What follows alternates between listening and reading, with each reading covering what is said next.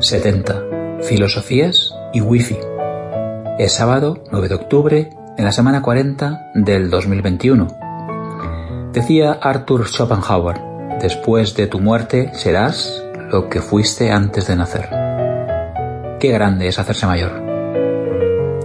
Hace tiempo que no os dejaba una frase carpe diem. Me encantó esta del juglar Facundo Cabral. Cuida el presente porque vivirás en él el resto de tu vida. Cinco principios de la filosofía estoica. Primero, estás en el presente, aquí y ahora.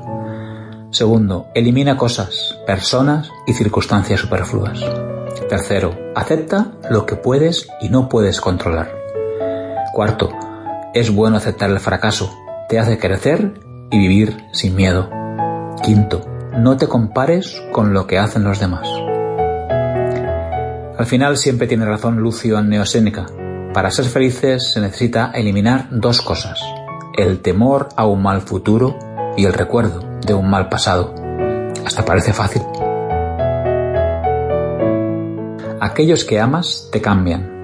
Las cosas que aprendes te marcan y nada en el mundo acalla la voz que desde dentro te habla. Una frase de película Disney. Ahora, la nueva secadora de ropa de casa se conecta al Wi-Fi. My name is Frances Haugen. I used to work at Facebook. I joined Facebook because I think Facebook has the potential to bring out the best in us. But I'm here today because I believe Facebook's products harm children, stoke division, and weaken our democracy. The company's leadership knows how to make. Mi nombre es Frances Haugen. Solía trabajar en Facebook. Me uní a la compañía porque creo en su potencial de sacar lo mejor de nosotros. Compadezco hoy ante ustedes para afirmar que sus productos dañan a la infancia, avivan la división, debilitan nuestra democracia y mucho más. El lunes una caída dejó sin servicio durante cinco horas a miles de millones de usuarios de esta red social que además es propietaria de Instagram, WhatsApp, Messenger y de la plataforma de realidad virtual Oculus. Necesitamos subir cosas a Internet para hacer de cada una de nuestras experiencias mercancía para el resto y acabamos incluso comprometiéndonos con cosas o haciendo actividades con el único fin de poder demostrarlo como producto en redes sociales. Cuenta Marina Merino en un artículo de opinión muy interesante que me hizo llegar Rubén. Afortunadamente, el miércoles aprendí una definición de minimalismo digital, una filosofía de uso de la tecnología en la que centras tu tiempo en línea en un pequeño número de actividades cuidadosamente seleccionadas y optimizadas que apoyan fuertemente las cosas que valoras y luego, felizmente, te pierdes todo lo demás.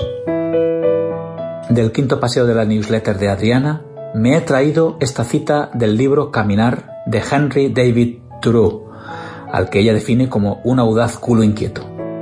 Creo que no podría mantener la salud ni el ánimo sin dedicar al menos cuatro horas diarias y habitualmente más a deambular por bosques, colinas y praderas, libre por completo de toda atadura mundana. Ayer saludé a Jarrett, psicólogo portátil y entusiasta del MIM, con su mochila azul y sus nuevos lentes amplios y gordilones.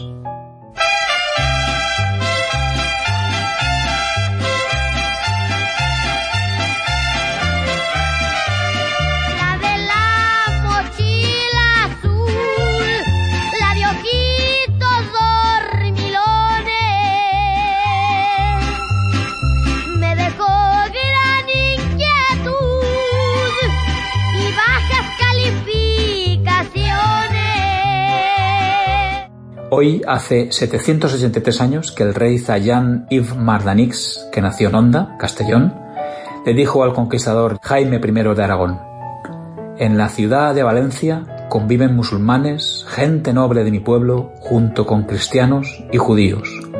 Espero que sepa gobernarlos para que sigan viviendo con la misma armonía y para que trabajen esta noble tierra conjuntamente. Aquí durante mi reinado salían procesiones de Semana Santa y los cristianos profesaban su religión con toda libertad, dado que nuestro Corán reconoce a Cristo y a la Virgen. Espero que usted, conceda el mismo trato a los musulmanes de Valencia. Y mañana Pilar arranca una nueva órbita solar. Feliz, divino y perfecto año. Tariro, tariro. Es todo. Cuídate, aprende mucho. Te escribo y te leo el próximo sábado. Feliz semana, Manel. Hace 52 semanas en el MIM, Jacob Goldman es el autor e intérprete de la música de fondo que uso en la versión del podcast con licencia libre. Se titula y es un vals. Jacob vive en Kfar Saba, Israel.